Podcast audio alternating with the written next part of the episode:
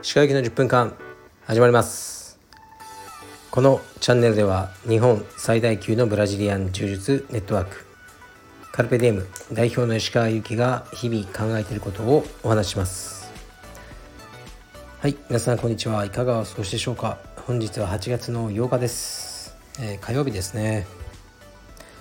東京は今日も暑いです。すごく暑いですね。昨日は服部君と、えー、収録をしました。服部君と収録をすると再生回数はすごく伸びますね。うん複雑な心境です。で昨日は仕事してもうバタバタでしたね。僕のオフィスの引っ越しの準備をしていました。しつつもね夜は、え、息子のレスリングに行ってきました。で今日の昼ぐらいにねあの引っ越し業者さんが来て僕のオフィスのテーブルテレビローボードソファーなどを、ね、運んでいってくれることにねのなってて、まあ、実際そうなったんですけど僕は息子とあのちょっとレスリングのねあの練習をしてましたね。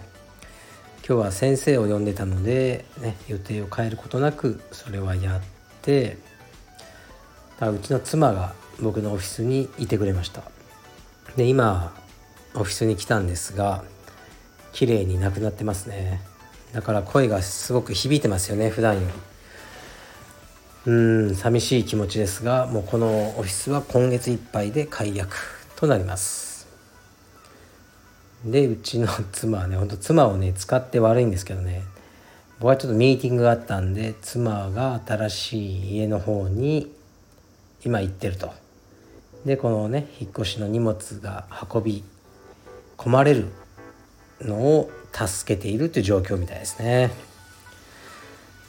で僕は今日の夜も息子のレスリング教室に一緒に行ってくるって感じですね。これはねもう本当にやばいです。時間が全くないですね。夏休みの方が息子が学校がない分ねレスリングの練習が増えるということでなかなかきついですね、まあ、でも頑張ってます。来週の、えー、中頃から3日ぐらい、ね、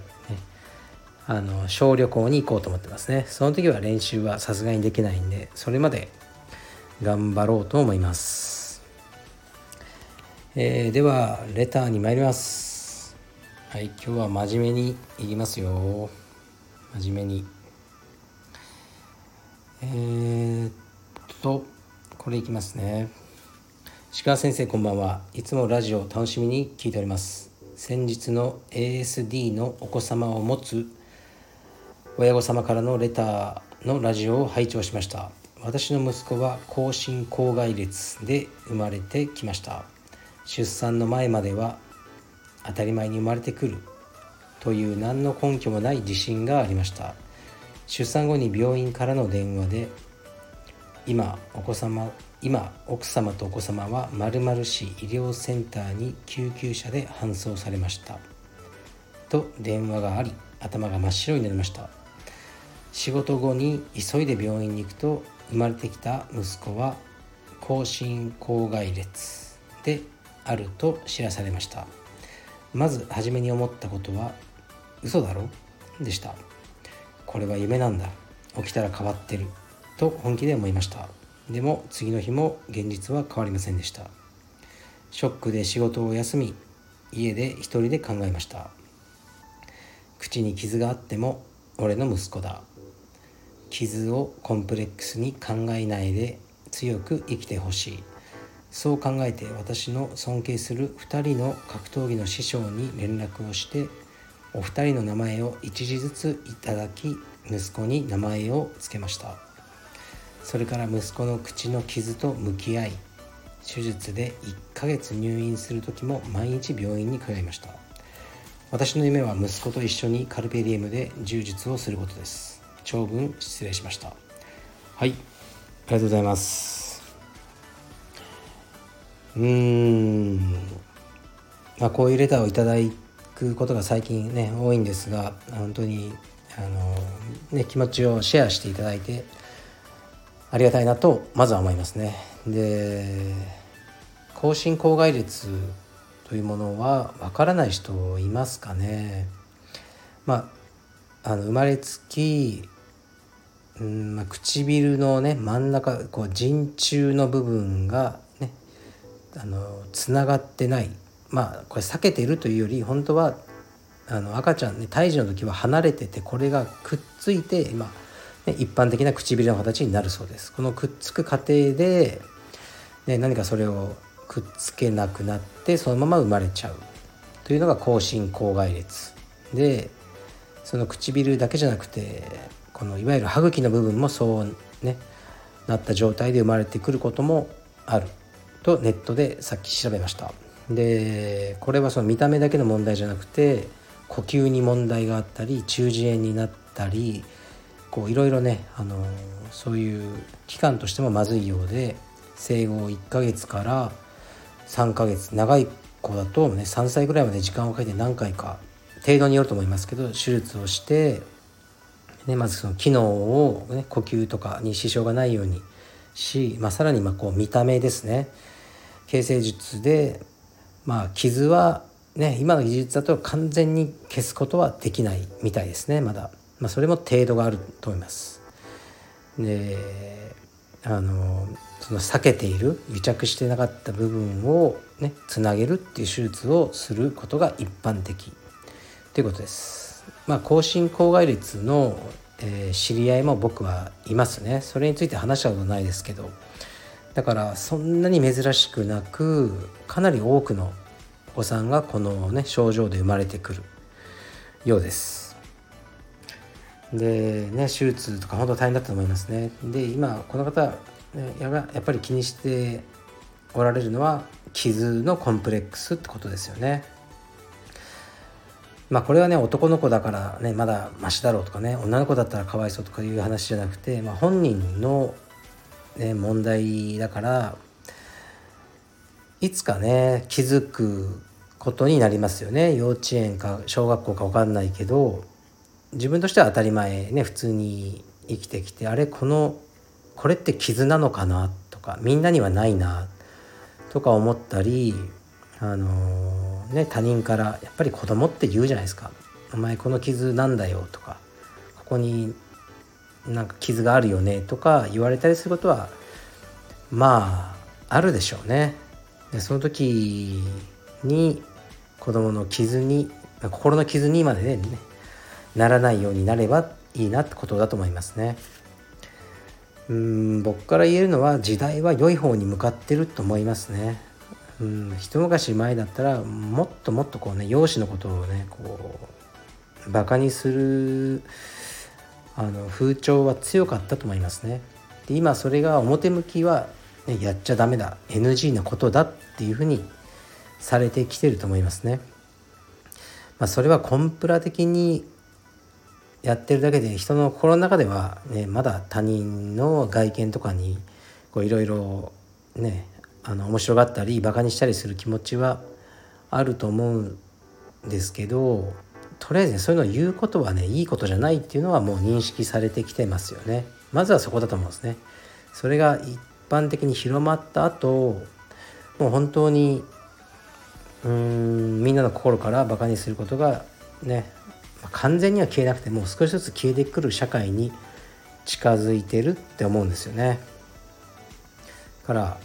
いい時代だと思います。でまあ子供はねいつか何かで絶対に傷つくんですね。どんなに、ね、病気とか全くなくねまあ、外見もいわゆるじゃイケメン美少女だとして頭もねよく成績もいいとかそれでもね何らかのコンプレックスってやっぱり持つと思いますね。だからねこれはどうしても分かりやすいコンプレックスっていうふうに分類されちゃうかもしれないけどみんなコンプレックスはあると思うのでうんそんなにね気にせずね、あの数あるコンプレックスのうちの一つがあるというふうぐらいね思っておいた方がいいんじゃないですかね。そううちの娘は、まあ、胸の手術ね心臓手術3回してるのでがっつりと残ってますね胸に傷が。でこれも人それぞれのようですねご家庭によってはすごくそのことを気にされてる家庭もあればうちの娘は、まあ、海とかに行っても普通に、ね、結構ざっくり胸が開いた水着を着てますね。なんか気にしてないようです今のところ、まあ、彼女にとってはねこの傷あるのが当たり前だったけどまあ今までねあの小学校中学校とかでこの傷はプールの時間とかうん見た子はいっぱいいると思うんですけどねクラスメイトとか。どのようなコメントとかをねされたのとかは聞いたことないですね。今日聞いてみようかなと思いますけど。でも特にこの傷のことをね今のところ気にしている風はないですね。気にしてたら隠すような服を着ると思うんですけどうん違うんですよね。ででもやっぱり傷にはね僕が少し敏感なんですよね。あの結構この中心臓の疾患を持った方ってやっぱりいて傷残るのでで女性とかでその、ね、女性の胸元だからあまりじろじろと見るわけにはいかないんですけどあの傷ある人いますね。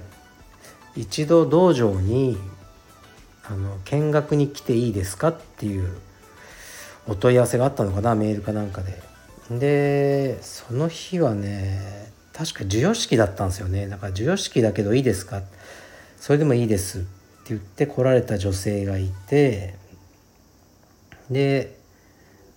あの胸の開いた服を着ておられてであの、まあ、傷があったんですね。手術の後であろうとあって。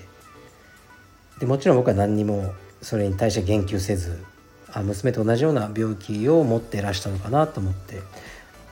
で、まあ、その女性は静かに、授与式を見学して帰られたんですよね。でその後で、うん、結構記憶が曖昧なんですけどその授与式にいた、えー、生徒さんの一人が「今日の見学の女性は実は僕の知り合いなんです」って言ってでえっ、ー、とねその授与式にうちの娘来てたんですよね。で今日はそのお嬢さん鹿先生のお嬢さんを見たいって言って来られたんです。って言っていただいたことありましたね。だから同じ病気持ってる子がいてでなんか誰かに聞いてそれを。まあその会員さんに聞いたんでしょうかね。でうちの娘は一目見に来たってことでしたね。でじゃあ言ってくれればよかったのにって言ったんですけどなんかそれは別にいいって言われたらしくてただうちの娘をこう見たかったらしいですね。とかうんディズニーランドですごくこう派手なコスプレをして良い日っていうのがあってハロウィンとか。でその時に何の衣装か忘れたんですけどかなり派手な格好をしてこう、ね、ざっくりと胸が開いた服を、ね、でコスプレしてらっしゃる女性がいて、まあ、一般客ですよね。でその女性の胸にもやっぱ傷がありましたね。でも隠すことなくこう楽しんでコスプレされててあすごくいいなと思いました。でうちの娘もねあのそういうふうにね、まあ、無理やりにねあの胸元が開いた服を着ろって言ってるわけじゃないですけど気にしないで、うんまあありふれた言葉で言えばねそれも個性の一つと思って楽しんでくれたらいいなと思ってます。はい。うん。なんだかね一人だと真面目になっちゃうんですよね。まあこのレターをね服部君がね来てる時に読んでも仕方ないですからね。だからまあ、どちらも楽しんでください。服部くんが来た時はもうねバカな話しかしません。一人の時は、ね、こういうのもちゃんと読んでね向き合いたいなと思いますね。どうしてもね僕は自分の子供が病気あってそれで悩んだし、まあ、本も書いたしうんこういうことに対して語る権利があるとは思ってないけどまあいろんなところで語ってきたので、ね、それなりの知見もあったり経験もあるということでこういうレターをねたくさんいただくんです。多分。でね匿名だから言いやすいこともあると思うのでえ何でもあのレター送ってください。はい。そして T シャツをよろしくお願いします。